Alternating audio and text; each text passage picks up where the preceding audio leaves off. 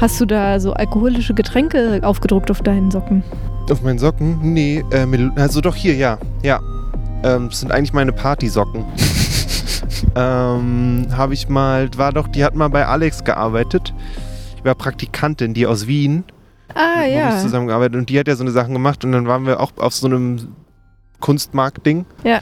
Und dann hat die die Socken verkauft. Und dann war ich so, ich will die Socken haben. Ja. Und äh, ja. Also an dieser Stelle herzlich willkommen zu äh, Wir gucken auf die Spree von Dragon Seed Everything. Ich bin, pa ich bin Paula, neben mir sitzt Lele. Und ähm, wir sind heute hier versammelt. Ich versuche mal jetzt ein bisschen maritimen Sound einzufangen. Okay. Ja, genau, das ist äh, die Alexander vom Humboldt, die hier heute mit extremer Geschwindigkeit an uns vorbeizieht. Aber Ein äh, älteres Gefährt, aber immer noch voll im Schuss. Wir sehen mehrere Menschen auf der Alexander von Humboldt. Niemand winkt uns, aber das ist auch okay. Ähm, nein, wir sind hier, um äh, über das Interview mit Torres zu quatschen. Äh, Ja. Torres aka Mackenzie Scott. Aus Amerika. Ich habe sie interviewt und du hast dir das dann auch angehört und äh, wir hören gleich das Interview und danach schnacken wir noch ein bisschen drüber und über das Album. Ähm, ja, ist noch was wichtig? Habe ich noch was vergessen, bevor es da losgeht? Nö, empfehlt uns gerne als Podcast weiter. Das kann man ja schon mal am Anfang sagen. Schickt die Folge euren Freunden. Es gibt noch ganz viele andere ähm, Interviewfolgen, unter anderem mit Riot Spears, Carla Brisella. Jeder coolen Band, die ihr noch nicht kennt. Genau, ja. Wobei, da sind wir beim Thema Mackenzie Scott alias Torres, Ja. ähm, auch durchaus in der Süddeutschen Zeitung und im Deutschlandfunk Kultur besprochen wird, Mhm. Aber die Platte ist trotzdem ausverkauft. weil zu wenig bestellt wurde in einem großen Kulturkaufhaus. Ja, und danach war sie auch wirklich weg. Also sie Okay. konnten sie nicht nachbestellen. Ja, das ist ja cool, weil es nicht mehr gepresst wurde. Aber das heißt ja schon mal, zumindest da hat sich ja hoffentlich die Albumproduktion schon mal so zum Teil refinanziert. Das ist ja eine coole Sache. Zumindest die Hoffnung. Genau. Und du hast dich zusammengeschaltet wieder per Internet. So zwischendrin äh, huscht dann auch noch ähm, ihr Girlfriend hinten durchs, ähm, durchs Bild, hast du erzählt. Man hört es auch in der, ähm, in der Folge. Und manche schreiben, es ist jetzt das beste Gitarrenalbum des Sommers 2021. Und es ist auf jeden Fall, finde ich, sehr gitarrenlastig, aber ähm, eigentlich auch sehr, also es hat viele auch so elektronische Momente. Mhm. Also ich finde, es ist jetzt nicht so ein reines Slacker-Album, so, Nö. also Nö, nö, es ist, Überhaupt es ist ganz viel verschiedene Sachen ausprobiert. warum sitze ich eigentlich Aber- einen Meter unter dir, Lele? Aber das ist immer so. Ja, aber heute wäre meine Gelegenheit, ich habe so komischste Lele im auf, jetzt kann ich ein bisschen auf ihn herab. bisschen gerade angucken. Wollen wir dann, wir hören mal das Interview und danach quatschen wir drüber, weil du wirst dich auch freuen zu hören, was sie für ein Mikrofon benutzt hat zum Beispiel. Okay.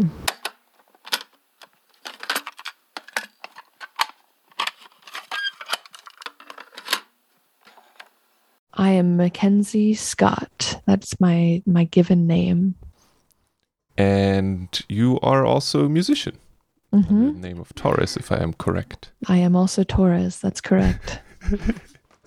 I uh, recently talked to another artist. who- She said that um, it was an important question whether I wanted to interview her, uh, her musician persona or her people persona. Oh, Do you have that as well? Is Torres a different person, or is that just oh, that's interesting. Um, wow. You know, Torres is it is me.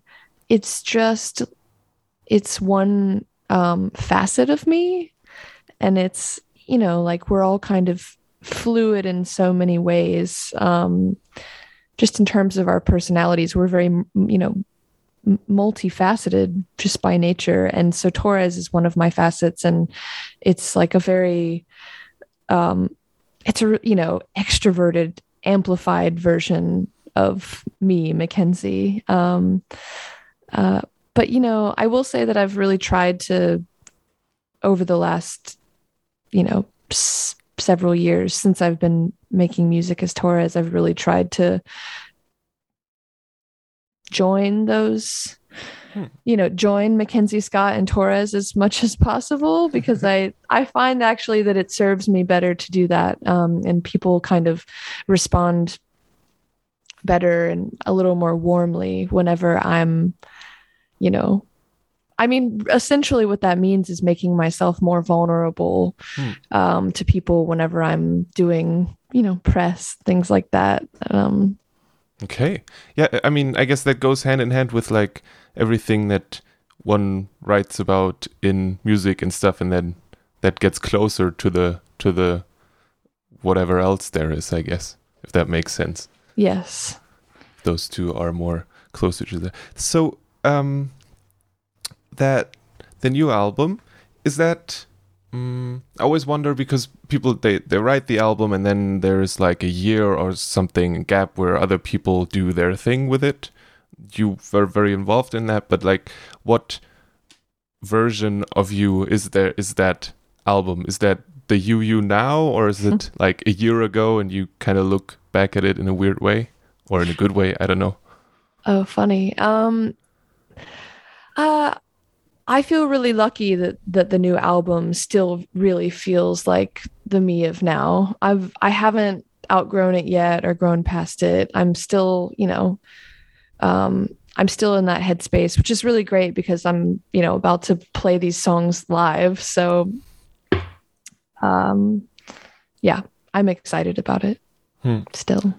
What what is that like right now to have those shows on the horizon? I think they're like less than a month away. Some of them, I guess. Yes, I'm going on tour in a month. Um, I don't know. I mean, I'm so excited, but I'm also, uh, you know, among the first. I it feels like I'm among the first of the musicians that's going to go out and like try this again.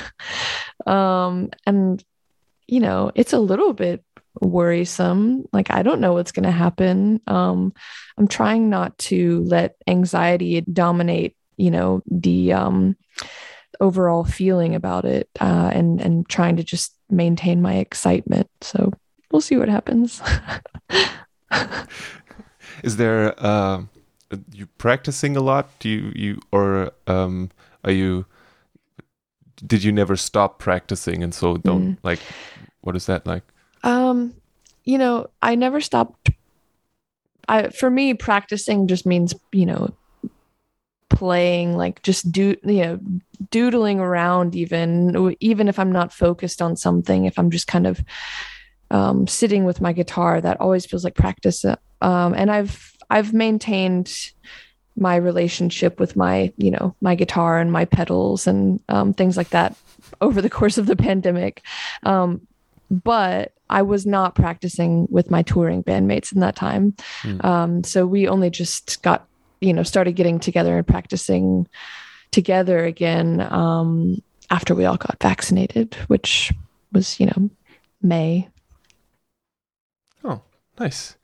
So you, you said you um, kept your relationship with your pedals in so is that something that grows apart over time, or is it like riding a bicycle where you where it kind of just stays present over time? Um, I mean, a pedal board is a funny thing because it takes, I mean, it depends on what pedals you're working with, but a lot of the ones that I'm working with are really difficult to dial in and they kind of have a mind of their own. And if you don't really stay familiar with the nuance of the pedal, then it like, you know, maybe its function actually eludes you at some point. Like I feel like I pulled a couple of these pedals out that I hadn't used in a few years. And I was like, oh my God, I forgot what this does. There's like 12 switches on it, you know, just um but, but it's the same with the guitar. I mean, you know, if you don't play for a while, your calluses go away and you you lose your dexterity and your fingers don't move as quickly. And uh, so I just find that it's better to kind of always be playing, even if it's just, you know, me at my house by myself. I've only seen pedals like that from afar. They are a science that I don't think I will uh, ever look into or uh, understand. Let's say it this way. I will happily look into and say that is very interesting. Um, but is that a like? Is that more of a theme? Because you said that they have a lot of different things in the mind of their own, where you still figure stuff out and try things out, or are you happy that you found something that works and never touch a running system? Kind of way? Um, I I have to push myself to kind of always trying to uh, be trying to test the parameters of the you know the pedal settings. Like because i i do get comfortable and i'm like okay i found it it works. I'm not going to touch it. You know i like want to tape the settings so that they don't move. Um but uh, that's my girlfriend jenna that just walked by. Um uh but uh i do you know I I do try to push myself to figure out new things all the time just because it's like you know I should be using my instruments to their full capacity and not just like rely on what I already know, right? That's boring. You're like, I don't know. I don't know. I mean, you have been going pretty well so far, so. oh, thanks. I appreciate it um no like i don't know how i don't know how dangerous is if if you'll never find the thing again that worked or if that is a bad thing or a good thing i don't like right well now i take pictures of my settings i just take my yeah. phone and i take a picture of it and then i label it and i yeah. you know i i will say very specifically these are the pedal settings for hug from a dinosaur like you know in my phone and then i just have i have those settings saved but yeah it's uh my my outlook on the pedal board is always evolving. Sometimes i'm interested in you know I, feel like i experiment more when i'm writing and recording and then whenever i'm actually playing live and using them for for the um, the actual performance i i lean on what i know. Mm. um because you know you mess up live and I can't take it back Well, it, it, makes for a very uh, special and singular experience then for the for the audience. There you go. um, you've I read that you called the new album a very joyful experience. Was it that from the very beginning? Did you go in saying this is going to be that kind, or is there a very dark version of that album out there on a notepad some or something? Uh, that's interesting. I it did initially feel like the album was going to be much darker.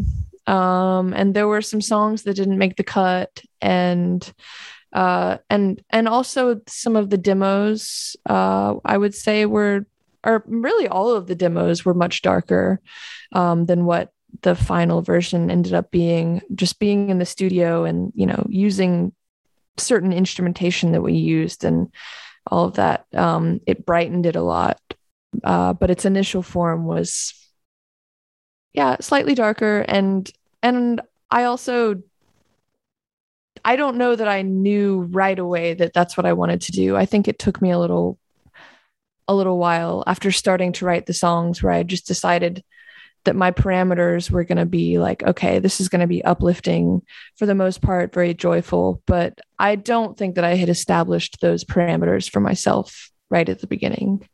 How does putting in those parameters change making the music for you? Um, it it kind of clears the way for I don't know. I guess when you when you limit yourself, um, you kind of just automatically know what you can't do. So, um, in a lot of ways, it simplifies things and makes it more streamlined. It's like, okay, well, if I'm going to record this song, then it has to be um, you know it has to be much brighter sounding or lyric i have to change the lyrics or or you know there were certain songs like i said where i was just like okay well this just simply doesn't fit into that category so i'll just save this for another album or something. Um it kind of simplifies things. Did you take stuff that you saved from earlier processes into this album? Mm. um there's always something old that makes its way into the new album. I mean, I still have melodies from, you know, when I was a teenager, like that I wrote that I never used for anything. And actually, that the uh, I will say the guitar melody for Thirstier, the the verse melody, I wrote that guitar part when I was 17 or something, and I never used it for anything. And I always knew that I would use it for something and and it you know it just happened to be you know 14 years later or something 15 years later um whatever I can't do math uh, some years later, a while later. Um, and yeah, I mean, I'm always repurposing melodies that that didn't get used. Do you have them all in your head? Do they are they in notepads? Do you have like an old tape recorder that keeps them all? They're all just bouncing around in here. Is that? Hmm. I wonder if that is a good thing or a bad thing. If there's those melodies from way back when, and and maybe I don't know if they're. I imagine and I think that the skill sets have changed, and if there's some melodies where you're like, I don't want to hear that anymore. Come on, I, I'm Yeah. way past that. Um, it's kind of an interesting thing to live with because, um, I mean, well, one thing that's fun about it is that you know, like I don't, I don't have those melodies stuck in my head if I've used them. Like if there's something that I've used, then that then that it cl- it clears out. Hmm. It's only the melodies that actually never went out into the world that for some reason get lodged in here. So it's like, you know, making something out of them is a way of like clearing it out, Hmm. clearing the cobwebs. Um um and I mean it's fun because I feel like I thought I wasn't going to use I, I always feel like I'm not going to use those melodies and then it I'll just surprise myself and you know one day randomly I'll like um I'll get have a beat that I've like you know made and like or, or something. And then I'll remember a melody that I haven't used before and I'll be like wait a second. I wonder if I could play this guitar part over that beat or i wonder if i could sing this melody over that beat. And when it works it's really amazing because i you know i feel like i like my younger self was really hel- like helping my my Yeah. present self out a lot That is amazing that you have all that everything like is there like that to be. Is do I imagine that like catalog where you go through and like "Ah, I need something happy right now? It's kind of a, like a hmm, and then I'll I'll pick that old, or is it more of a moment to moment thing that just sorry for like centering on that, but like Uh, it, it it is more moment to moment. It's it's like, you know, I don't really remember the thing until I do, and usually it's like, it's like my subconscious sort of pushed it up to the surface because it knew that I would need it. I don't, you know, I know that sounds really like, you know, bullshit, but it's not. Like it, um, it's it that really is kind of how my my psyche works. So you know i feel pretty lucky for that Yeah, I I don't know if it's I hmm. I, I feel like if if one would would call that stuff bullshit, then all interviews with musicians would be kind of ridiculous and nonsensical because it's the same with authors or anything. They're like, well, I just felt like it, and then I guess you have to accept that as an answer, and you can't really go for. But it, it was a B minor. Why didn't you use a another note? Mhm. I don't know that stuff either, so guess it just works. Um, which is cool. Which is very, very cool. So you're also coming to if all things and you know, to Europe. and um I uh I saw an interview um on YouTube that you did on I think March 7th last year. i know which one you're talking about and um then uh yeah what what was that then? I think the march was still i i know that you still toured in march a little bit and then the things kind last of- show the last show that i played was march 11th march 11th yeah. That yeah. How how was that time until like what was that all of that like? I know it's a wide wide thing but um i mean there was just a lot of uncertainty and you know i was kind of uh I, I didn't know what was going on. I didn't know what was going to happen. Um it did feel like something really bad was about to happen but i didn't exactly know what that was going to look like. You know i couldn't have fathomed at the time that there was actually about to be a worldwide lockdown. Like that was the most extreme version of what i could have imagined. So uh but you know my bandmates and i were just riding around in our dinky little van, just like playing our playing our music, and um, we were like, well, you know, some people are not showing up that bought tickets. I that uh, that must be that about the pandemic that we're hearing about. I wonder um I wonder how long that'll go on. I wonder if it'll affect the rest of our shows. You know, I, I was thinking about it uh, in much smaller terms than it ultimately ended up, you know, uh being. So it was super stressful and blurry and I feel really lucky and glad that we, you know, we were able to just get home and like everyone's safe. Hmm. Uh, so that you manage basically managed to get home with the help of uh, uh, Patreon, one of those things. And I was wondering, did you do a lot of like bedroom gigs for Patreon subscribers or anything like that that people figured out during the pandemic? I've done a few things for the Patreon folks. I'm right now. I'm actually doing a monthly um, like Zoom hang with some of the patrons, and I'm posting a lot of demos and you know extra music that doesn't get released and like things like that, short stories. Um, but uh, I initially did when I asked for help getting home. I posted just to Patreon first, and then I ended up just posting, you know, my Venmo and PayPal briefly as well. Um, and it was so overwhelming because immediately everyone just like jumped in and sent money and it was like within you know less than 24 hours i had enough money to get my whole team home to the states um and it was like i mean yeah i i the kindness that that i felt from all of those people in that time was like unmatched by anything i've ever felt um, I'm really grateful. Sounds like a good dose of fuel for whatever then comes after. Yeah, um, exactly. Oh. Was the the Patreon a pandemic thing, or did you have that beforehand as well? I did have it before, um, and you know, honestly, relied on it just as much before the pandemic as I do now.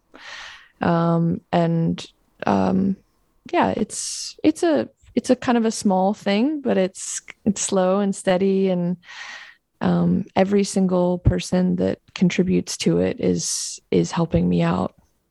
So, yeah, I, I'm I'm wondering how many artists started Patreon during the pandemic and then will maybe keep going, or maybe that is just a a timed thing when if if and when things and so on.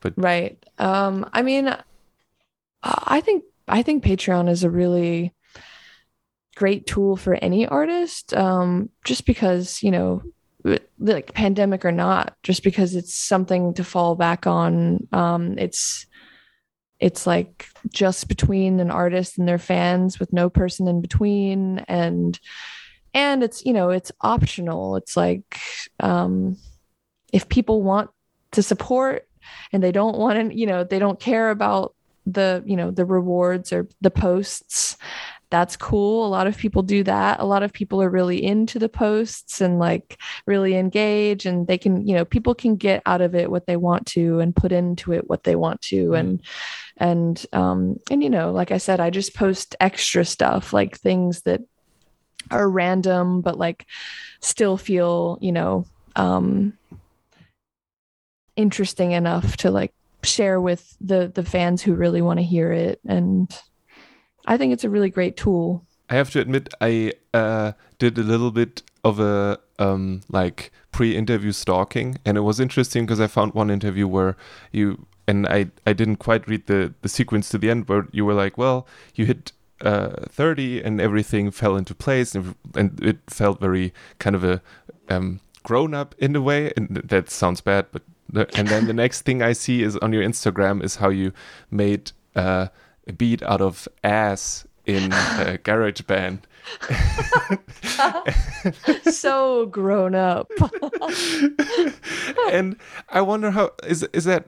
Uh, I don't know. You you are a, a, public persona in a sense, and how how do you balance like being a uh, grown-up musician who talks about you know um, the the things that a pandemic does, and then you know making beats in GarageBand in that way. Um, which I found amazing, by the way. I, thanks, no... thanks. I. It really comes down to trying to be like as real as possible, um, and like I don't know, opening myself up in a way that is actually vulnerable for me, which I've really resisted doing in the past, um, in my professional life. Um, but also in my personal life. Like I have a real problem with vulnerability. Um, but you know, I'm just actively working on that. And I think when you know, maybe some of the walls come down and I just focus on actually just being like really real from moment to moment. What comes out is like a really natural um Oh, well it's just me you know i just i'm very much myself and i think that when people pick up on that like they can feel that. Um they can f- people can totally smell out when someone is bullshitting them or not. And you know i've never been a bullshitter. I just think that i've not particularly let myself be vulnerable um until pretty recently. I'm sort of starting to work through all of that. And so all of that to say like sometimes me it, me i um want to make you know beats that say ass. And sometimes i want to be more serious and like talk about things in a really um uh i don't know like more serious way. And it's just kind of a moment to moment thing for me. Depends on the day and the mood I, as i said i thought it was was very good. Thanks.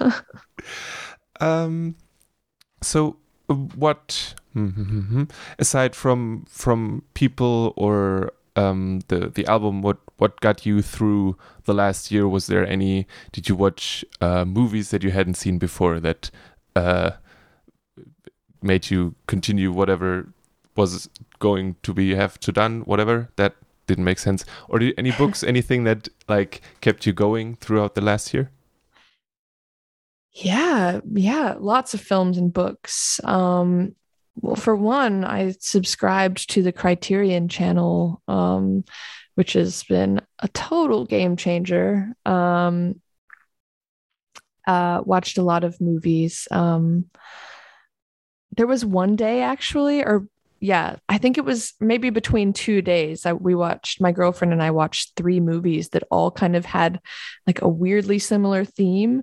We watched Bound, which I'd never seen before. Um, and then we watched um, Jackie Brown, and then we watched House of Games. Um, I don't know if you've seen any of those movies, but they're all. Wait, was it House of Games? Yeah, they're all weirdly similar.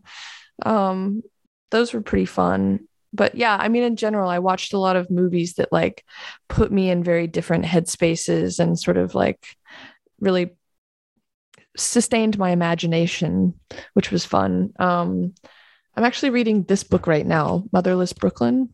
I don't know if you've heard of this, but it's really fun, kind of a page turner. Um, I got through a couple Zadie Smith books as well, which she's like probably like my favorite contemporary writer at this point. Um, read some Henry Miller and um, yeah, some more esoteric stuff about like past life memories and alien abduction and things like that. I'm kind of all over the place. well, it's so yeah, sounds like a good uh, good reading diet, and yeah, you know, it doesn't hurt to be prepared for right for like, alien abductions. Yeah, for example, yeah, people prepare for much weirder stuff. I think. I think you're right. I don't think it's that far out to, you know, equip oneself with knowledge and like you know keep your mind open Yeah, you, you never know. You never know. if if someone would come to you tomorrow and be like, "Hey, um, we're making another one of those um, golden vinyl things to send out into space. Uh, do you wanna do you wanna put a song on there? Would would you would you say yes, or and which one would you put on there? One song. Oh my god. Or I don't know. Did the did the Beatles get to put an album on there or just a song? I don't remember. Oh, I don't know actually. Well, let's But- say you decide. It's I mean they don't have I- to put vinyl on there anymore, and that'd be kind of weird. But If I decided on one song, maybe I would pick something from the new album. Maybe it would be uh mm, maybe it would be Don't Go Putting Wishes in My Head from the new album. Yeah. I don't know why. I think maybe that's just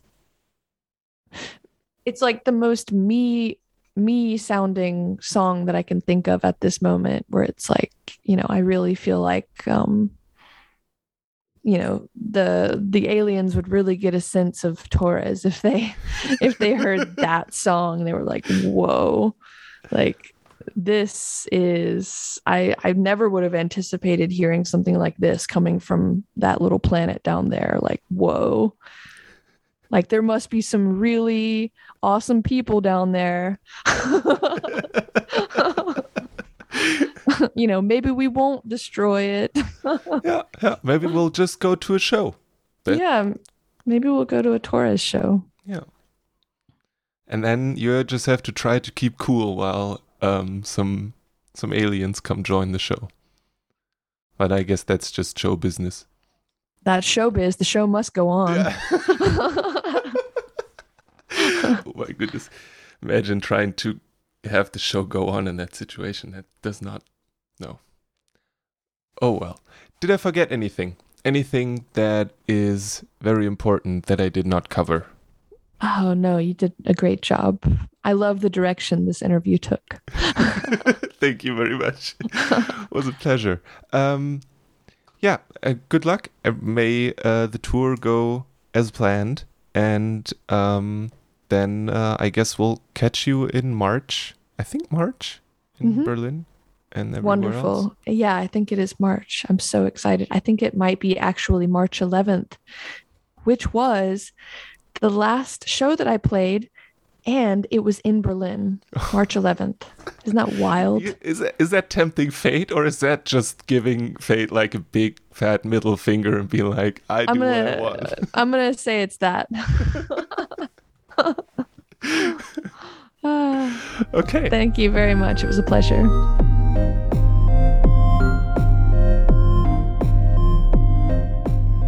Das war das Interview mit äh, Mackenzie Scott, aka Torres. Die hat gerade ein neues Album rausgebracht.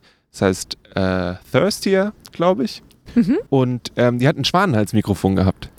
Und ich habe mich die ganze Zeit gefühlt wie in diesem kleinen Alex-Studio, ähm, weil die so ein, so ein langes Schwanenhalsmikrofon Ja. hat. Das war sehr, sehr schön.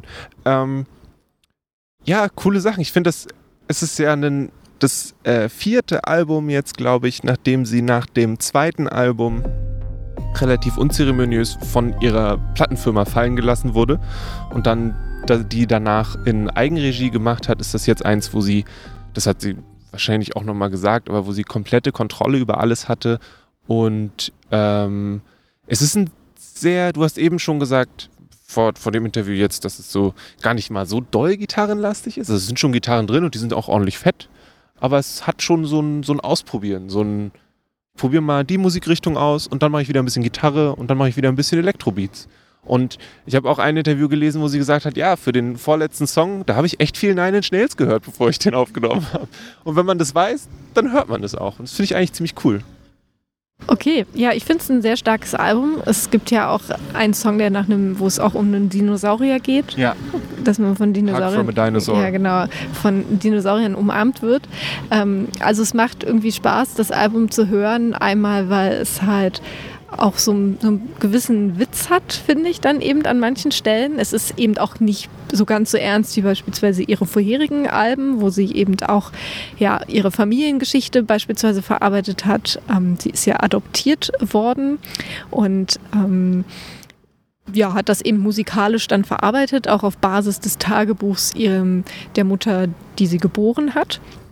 Also auch harter Stoff dann. Und jetzt ist es sozusagen etwas leichter auch geworden. Ja, ich fand das auch ziemlich cool. Sie hat ja auch explizit gesagt, sie hat sich das vorgenommen, ein positiv oder ein, ein Album mit positiver Energie zu machen. Warum wolltest du denn mit Mackenzie eigentlich sprechen?